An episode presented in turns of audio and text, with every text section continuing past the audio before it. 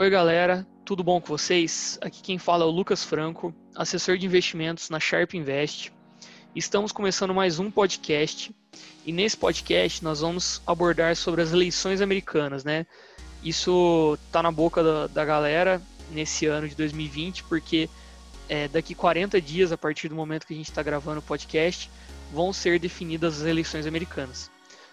É, comigo aqui está o Gabriel, que é o nosso gestor da Sharp e o José Roberto Basqueira, que é o nosso head da mesa de câmbio. Sejam bem-vindos. Fala pessoal, obrigado Lucas mais uma vez aí pelo convite.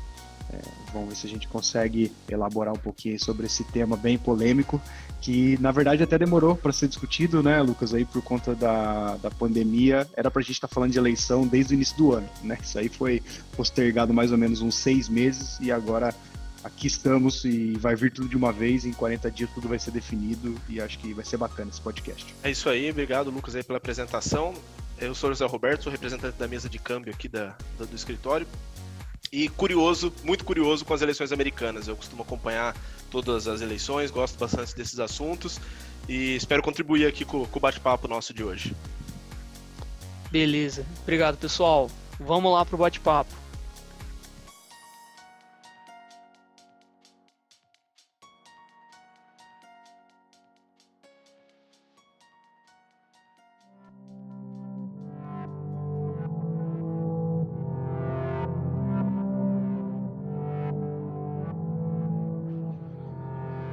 Começar, é, a gente tem que explicar, acho, para o público como que funcionam as eleições americanas, né? Porque muita gente acredita que é, seja tudo igual. Ah, Estados Unidos é uma democracia, então é isso. Tudo, é, a gente vota na urna e beleza. Mas não, né? É, acho que o primeiro ponto a ressaltar é que nos Estados Unidos, por exemplo, o voto não é obrigatório. Então, as pessoas têm que ter o patriotismo e a vontade de ir lá votar. E outra, a eleição lá não é, é, direta, né? Como é no Brasil, que a gente já vota direto para o presidente, a maior quantidade de votos elege. Não, lá a eleição é indireta. E aí, é, o José Roberto está aqui para explicar um pouco mais a fundo e falar um pouco também de alguns casos que aconteceram é, de divergência desses votos que houveram nos Estados Unidos. É isso mesmo, Lucas. A eleição lá é um pouco diferente da eleição aqui no Brasil, né? Aqui o candidato que tiver o maior número de votos ele leva, né? Seja em um turno ou dois. Mas lá nos Estados Unidos é um pouco diferente. Lá eles seguem o sistema de colégio eleitoral. Então cada estado ele tem um determinado número de, de delegados. E no, no, momento, né, desde a década de 60, são 538 delegados. Então, para um dos candidatos ele ser, ser considerado vencedor, ele precisa ter pelo menos 270 delegados. Uh, então é possível, como, como ele não precisa do, da maioria dos votos populares, mas sim ele precisa da maioria dos votos dos delegados, é possível que um candidato ganhe as eleições, mesmo que ele não tenha a maioria dos votos da população americana. Então isso aconteceu algumas vezes, né? A gente teve um total de cinco vezes que isso aconteceu. As duas últimas foram recentes, né? Que foi a do, a do, a do Bush contra o Al Gore em 2000. Né? Nessa eleição, o, o Bush ele, ele ganhou com uma margem muito apertada na Flórida, teve recontagem de votos na Flórida, e a Flórida é um estado muito importante nas eleições, porque ele é um estado que ele não, não tende a ser sempre republicano ou sempre democrata, sempre tem briga lá na, Flórida, né, quem, quem que vai ser o eleito, e, e, ele leva, nessas eleições, por exemplo, são 25 delegados só na Flórida. Então, em 2000, ela, ela foi, teve esse, esse, essa, essa discussão, teve a recontagem de votos, e demorou mais de um mês para saber quem era o eleitor, o, o, o vencedor. Aqui no Brasil a gente fica sabendo na mesma noite. Lá, nesse caso, demorou mais de um mês para saber quem que tinha ganhado né, nessa eleição de 2000. E a outra vez recente que aconteceu foi justamente do Trump contra, o, contra a Hillary Clinton em 2016. Né, o, o, Trump ele ganhou uh, na, no colégio eleitoral, só que ele perdeu no voto popular por mais de 3 milhões de votos. Perdão, por quase 3 milhões de votos. Não chegou a 3 milhões de votos a diferença.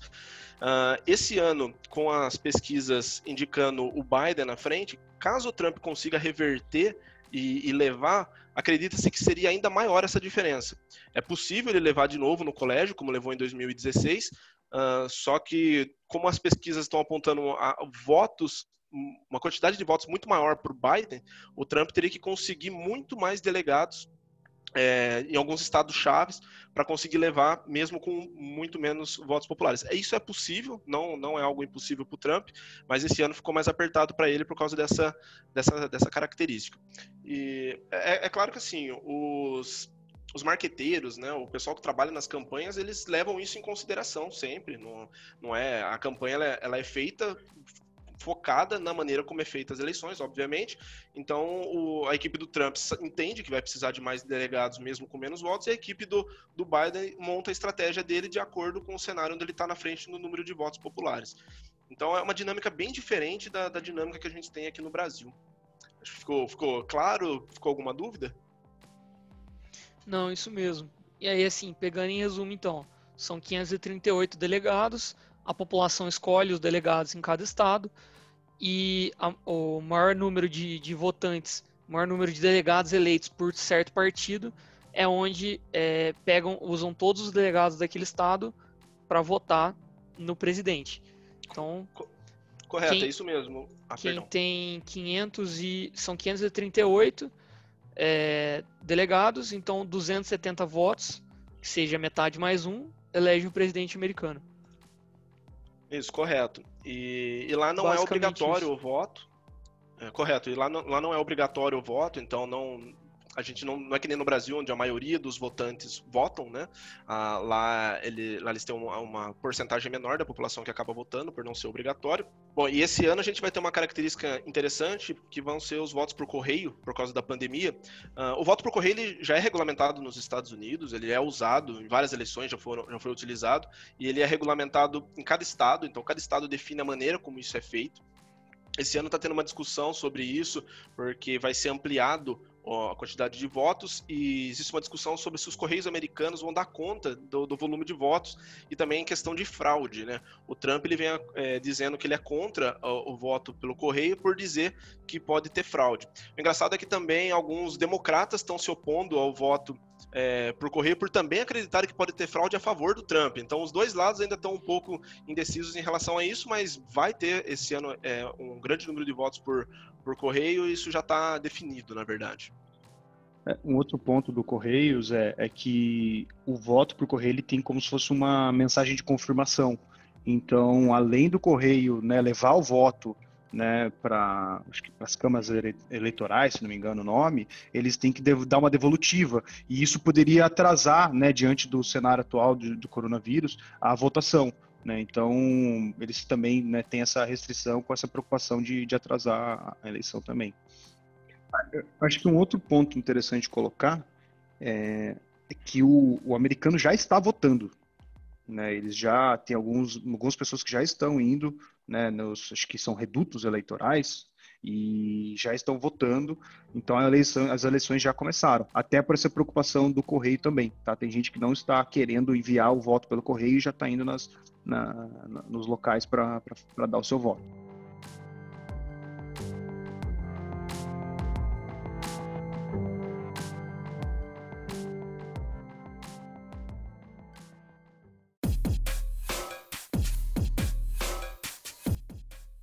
Depois que a gente explicou como funcionam as eleições americanas, é, agora a gente chegou na parte dos candidatos. E os dois principais candidatos são o Donald Trump e o Joe Biden.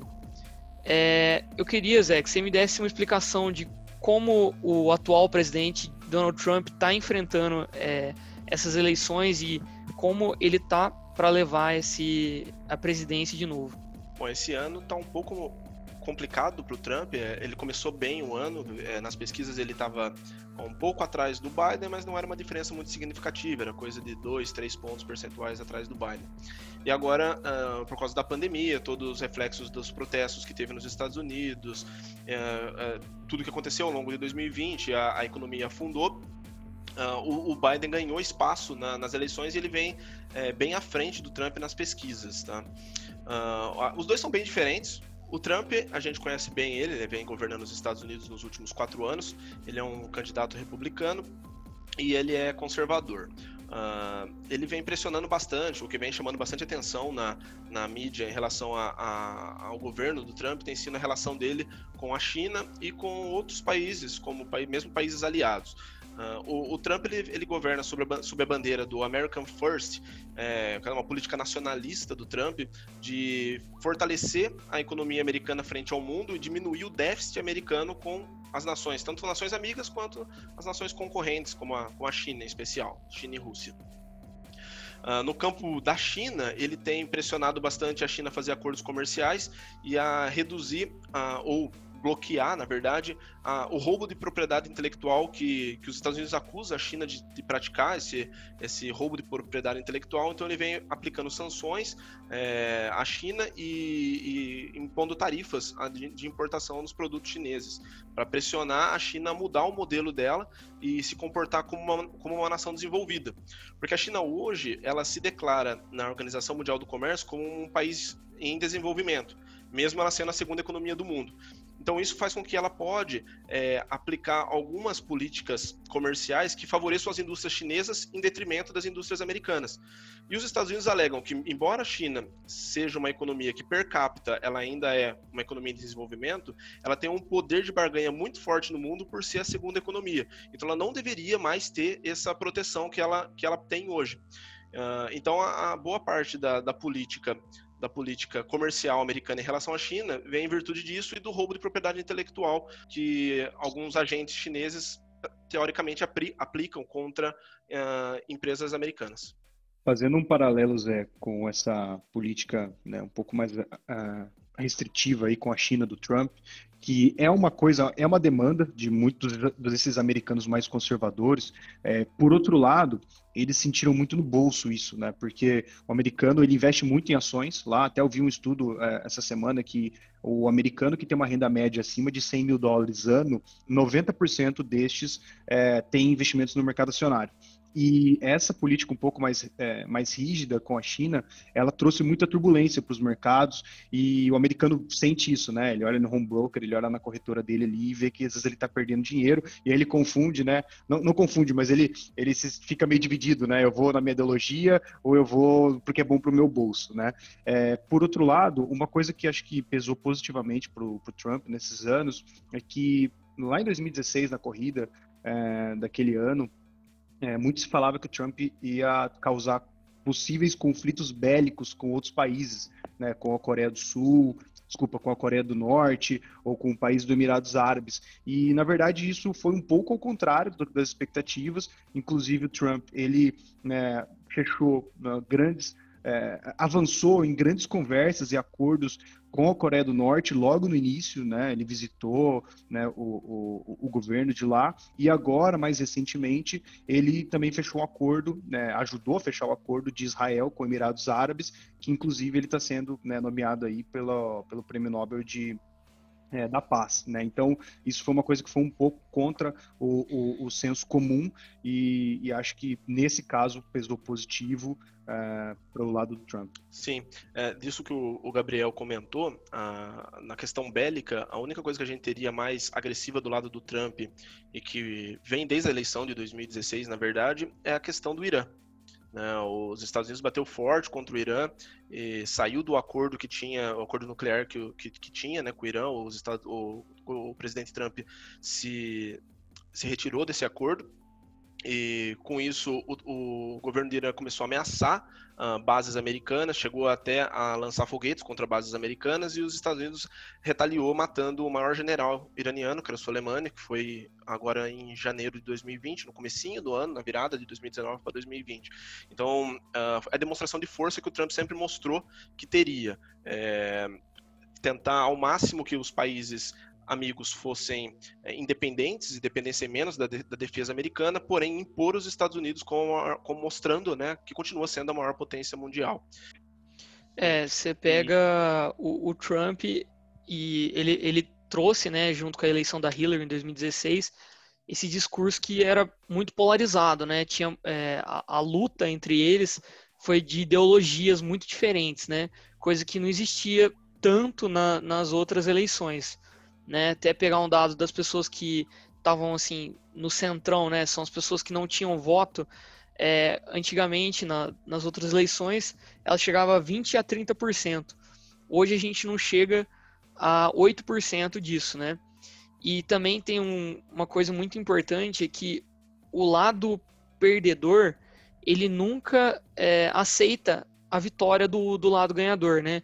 Então, ao invés dele querer é, impor as coisas dele ao lado ganhador, né? Querer é, trabalhar para a gente chegar no meio termo, isso não acontece mais. Ele quer ir contra, independente do que for. É para é, dar educação para as crianças. O lá, só porque ele perdeu, ele quer ir contra. Então, assim, hoje é, está muito polarizada a, as eleições, fazendo com que tenha muita estabilidade, né?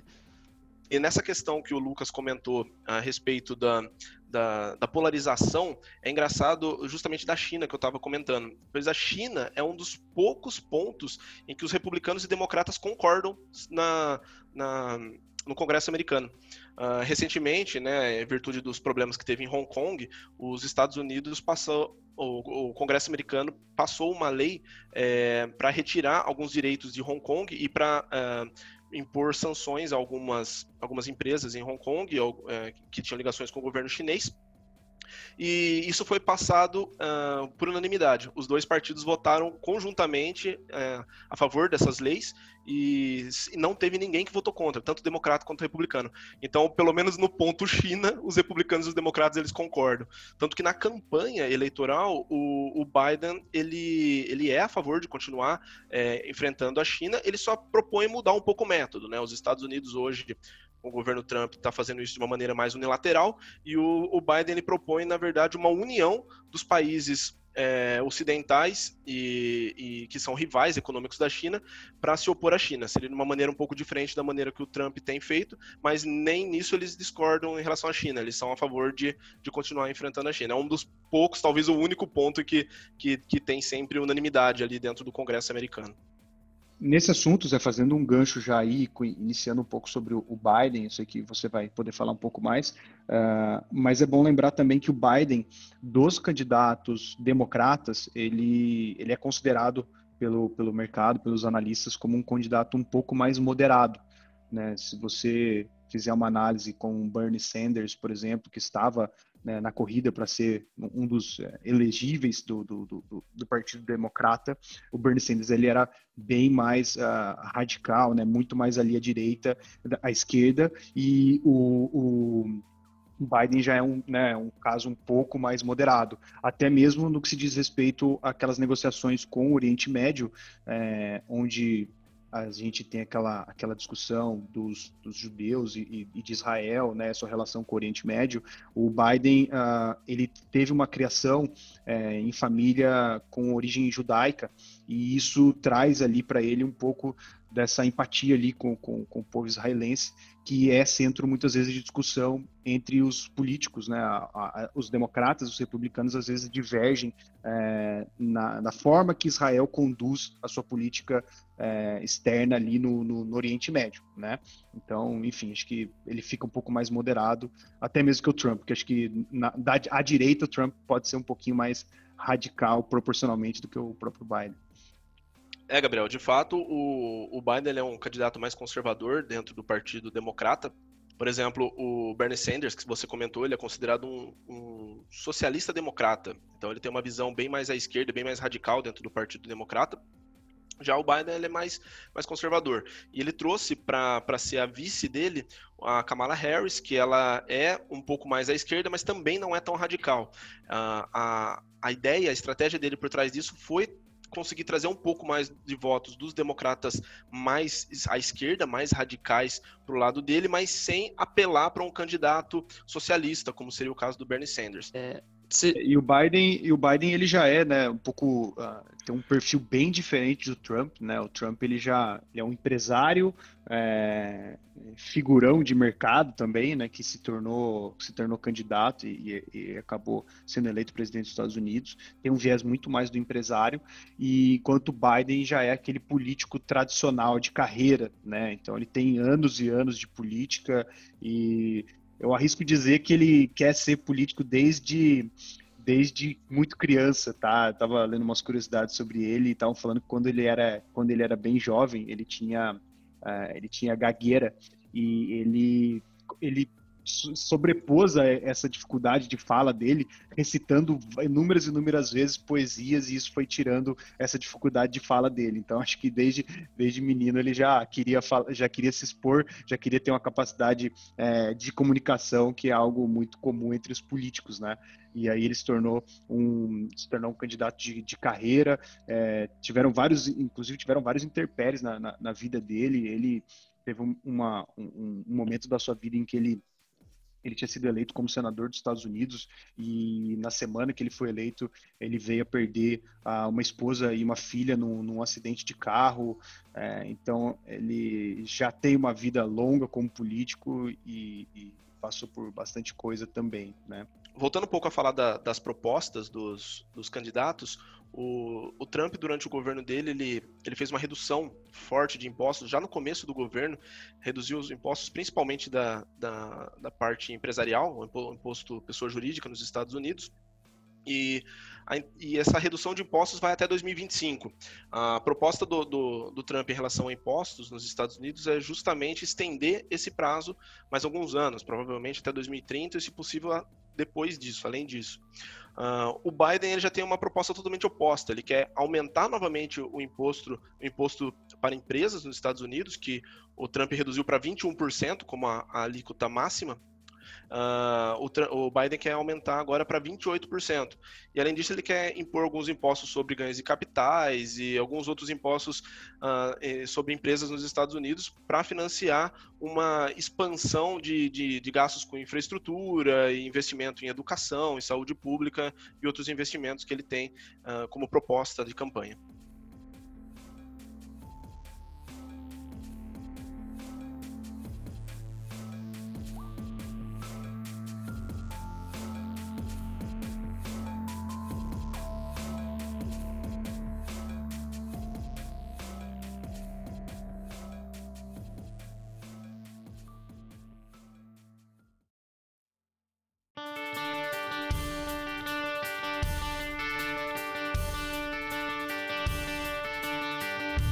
Legal, gente.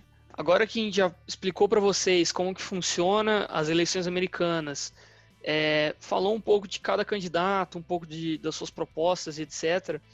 A gente entra na parte que vai afetar realmente o nosso bolso, né? Que é a parte do, do mercado e é onde a gente é especialista. Então, é, vou deixar aqui para o Gabriel falar quais são as perspectivas pro mercado é, em relação às eleições americanas. Legal, Lucas. É, assim, é, eu só tenho certeza de uma coisa, que a volatilidade ela vai aumentar, né, ela vai continuar bastante é, alta até o, o resultado final. Né, essa é a expectativa, assim como foi em 2016.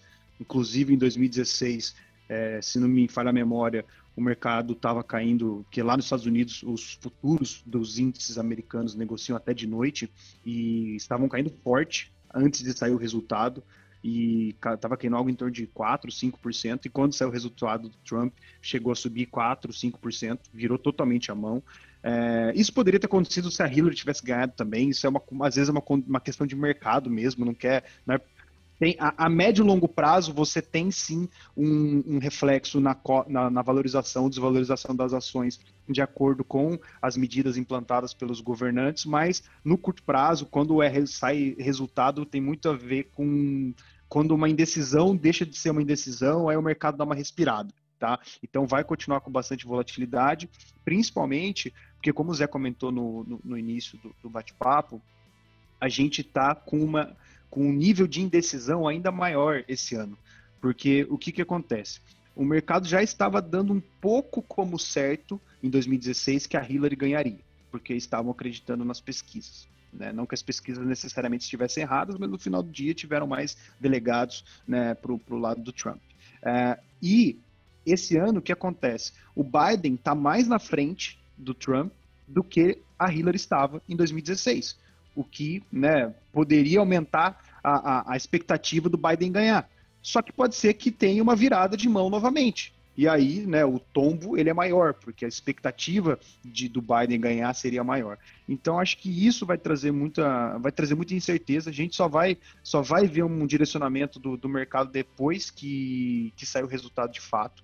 É, e aí, entrando na questão de propostas que o Zé comentou, uh, acho que o que mais impacta a curto prazo o mercado financeiro são as propostas do âmbito fiscal, né, do tributário. Então, como, ah, quais são as medidas do Biden, quais são as medidas do Trump, que no caso o Trump é mais para redução de impostos e o Biden é mais para aumento de impostos. Isso, né, no, no, no, caso de uma redução de impostos, a bolsa tende a subir, né, ou a manutenção desse plano de impostos mais baixos. É, e no caso do, uh, do Biden conseguir subir os impostos, é o, uh, seria um fator para a bolsa cair. Né? Porque quando você aumenta o imposto da empresa, é, porque o que, que importa no preço de uma companhia? É, a linha, é o que eles chamam da linha final, que é a linha do lucro líquido. Se você tem um aumento de imposto né, sobre, o fatura, sobre a receita da empresa, sobre o lucro da empresa, o lucro líquido ele vai ser menor. Né? Então a empresa ela tende a perder valor na bolsa. Então isso tem um impacto muito grande. É, só que a gente também tem que ver, por um lado, do Biden, que não é que ele só ele querer aumentar os impostos. Né? Isso tem que passar na, na, tem que passar na, na, no Senado e na Câmara dos, né, dos americanos, e lá a gente tem uma dinâmica muito diferente do que a gente tem aqui no Brasil. Aqui no Brasil você tem muitos partidos, e os partidos eles votam de formas muitas vezes descoordenadas, e você não tem exatamente uma direção de onde as coisas podem tomar. Lá você já tem normalmente um Senado mais é, mais representado por um partido e a Câmara mais representada por outro. Né? Isso é assim que está lá hoje. Se não me falha a memória, você tem hoje um Senado mais republicano e você tem um Congresso mais democrata. Então, se você, a, não ser que a gente tenha uma, que eles chamam de blue wave, né, uma onda azul, em que os democratas tomem, a, se tornem maioria tanto no Senado quanto na, na, na no Congresso, fica difícil do governante passar tudo que ele quer. Da mesma forma que o Trump não conseguiu fazer o muro dele, não conseguiu fazer uma série de coisas mais ideológicas dele, porque simplesmente não passa, é, não passa nas duas casas, né? Então você muitas vezes precisa de uma aprovação nas duas. Tá? É, e outra coisa, também depende do, do seu partido votar com, votar com você. Né? Então tiveram, tiveram sim alguns casos durante o, o governo Trump em que nem sempre o Partido Republicano é, foi 100% a favor do que ele queria.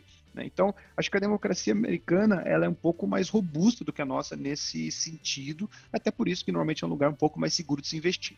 Mas independente disso, vai ter volatilidade, né? Isso impacta não só a bolsa americana, mas impacta a bolsa brasileira também. A, a gente não, né, não enxerga nos próximos meses um potencial de, vamos dizer, ah, a bolsa pode voltar para os 100, 105 mil pontos? Pode, mas romper muito isso, eu acho que fica muito difícil, porque a indecisão do, do cenário americano, ela é, é, é, faz o mercado andar um pouco mais de lado, né? Então a gente tem que esperar um pouquinho mais.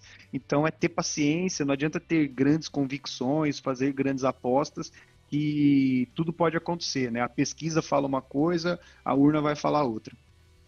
É, e aí você até pega essa volatilidade do mercado por conta de, é, da questão política, né? E não, não realmente pelo que as empresas estão é, fazendo é também uma oscilação muito de curto prazo, né? É, porque, igual você falou, é, agora o, o, o, mercado não gosta de instabilidade. E agora a gente não sabe quem que vai tá, quem que vai ganhar a eleição americana. O Trump, como você falou, com essa ideia da redução de impostos e incentivos para as empresas americanas, tende a, a bolsa vir numa ascendente, né? Já o Biden, com aumentando os impostos, a bolsa tende a cair. Mas a gente não sabe, igual você falou, é, realmente, ah, legal, Trump foi eleito e a bolsa começa a subir. O mercado não vai saber se o Trump vai conseguir é, realizar essas coisas que eles estão projetando. Então, Exato. isso vai também causar outra instabilidade, etc, etc, etc. Muito difícil Exato. saber qual que vai ser a reação do mercado no longo prazo, né? Além disso, é, não é só quanto que é cobrado de imposto pessoa jurídica que faz preço na bolsa, né? Talvez o Trump até consiga estender esse, esse, essa cobrança menor, né, para 2030, que seja, uh, se ele tiver, se ele de repente entrar numa disputa muito mais acirrada com a China, por exemplo, você pode derrubar a bolsa mais do que subiria com a isenção, com a, a, a diminuição dos impostos, né? Então, acho que tudo isso vai entrar no, no preço e sem esquecer que a gente está num cenário extremamente delicado de, de, de, com, com relação à pandemia ainda, né? A gente ainda, ainda tem praticamente todo mês dados de pedidos de seguro-desemprego que, sem contar essa época do Covid, todos os meses são dados que seriam recordes quando comparado a qualquer outro período da, da, da história, né? Uh, inclusive, na, na semana aí, na, na última na, na, terceira semana de setembro, o, o, o, o Estado americano já estava quase entrando em shutdown novamente, que é quando eles não têm um orçamento votado, né? o, o governo estava ficando sem recursos para gastar e tiveram que votar um, um, um acréscimo no orçamento para que pudesse né, combater a, os problemas de Covid. Então, assim, você tem N fatores hoje para dizer que vai gerar muita estabilidade. Né? Sempre tem, sempre tem uma história, sempre tem um porquê, e até não é por isso que a gente vai deixar de investir. Só que agora não é o momento de montar grandes posições, principalmente no, na Bolsa Americana, que já voltou muito desde o Covid. Né? O Banco Central Americano nunca fez estímulos tão parrudos como foram feitos nesse ano. A bolsa, principalmente de tecnologia, sobe forte no ano, né? Uh, e, a, e, porque, na verdade, até um aprendizado do Banco Central americano, que eles, na crise de 2000, 2008, fizeram estímulos de forma muito fracionada e gradual, e eles se arrependeram porque poderiam ter gastado muito mais rápido e muito mais, e dessa vez eles foram na veia. Falei só, a gente vai gastar o que for necessário, e o Banco Central americano ele vem falando em todo comunicado que eles vão dar suporte para as empresas americanas o quanto for necessário. Mas a gente não sabe até, até onde isso é sustentável, né? Desde o desde o, o, o, evento de Jackson Hole, onde o presidente do Fed falou que a banda de inflação dos Estados Unidos poderia ficar um pouquinho acima da meta para que eles pudessem dar mais estímulo, o dólar veio perdendo também um pouco de força é, mundialmente. Né? Então, você tem hoje vetores que puxam para baixo, vetores que puxam para cima, e acho que só no desenrolar dessas eleições e a, a, a chegada de uma vacina, a, a conclusão dessa situação de pandemia, que a gente vai ter um cenário um pouco mais claro. Nesse momento, é, vai ter ainda bastante volatilidade. Mas seguindo a frase do maior investidor do mundo aí, né, o Warren Buffett, é, never bet against America, né? Nunca aposte contra a América, né, os Estados Unidos.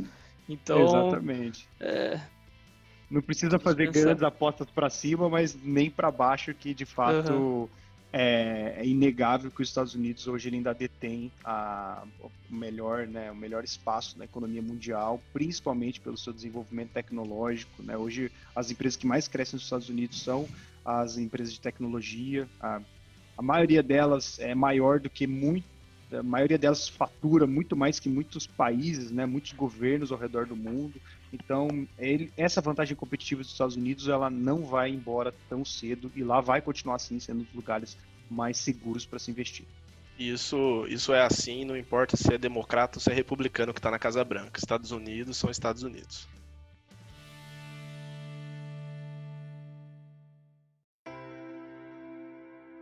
Bom, chegamos aqui ao final de mais um podcast, onde falamos bastante sobre as eleições americanas. É, eu vou estar à disposição, o Gabriel e o Zé, para a gente estar tá conversando mais, é, responder dúvidas para vocês, né? Também mostrar um pouco da, dos nossos produtos internacionais, onde você pode estar tá alocando no exterior, né? Temos lives aí onde falamos é, sobre assuntos relacionados, né?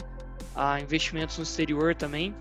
É, agradeço vocês por estarem aqui no, no podcast e ter auxiliado com todas essas informações. Legal, eu que agradeço, Lucas. E tendo qualquer dúvida, pessoal, entre em contato com o seu assessor, que eles mandam pra gente a dúvida e a gente vai é, ter um grande prazer aí de, de sanar todas. Obrigado, pessoal. Foi muito legal o nosso bate-papo aqui hoje. Quem quiser bater um papo mais sobre política externa, eu estou sempre à disposição. E, e lembrando aqui da, da, da, minha área de câmbio, que a gente opera com câmbio pronto, remessas internacionais, recebimento de recursos do exterior e também rede cambial para empresas que precisam travar suas operações, ainda mais no momento como esse de eleições, onde a volatilidade com certeza vai afetar muito forte a moeda. Muito obrigado, então, pessoal. Até a próxima.